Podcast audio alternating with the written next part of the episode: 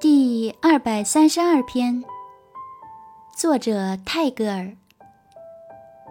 The same lotus of our clime blooms here in the alien water with the same sweetness under another name。我们地方的荷花，又在这陌生的水上开了花，放出同样的清香。 只是名字换了。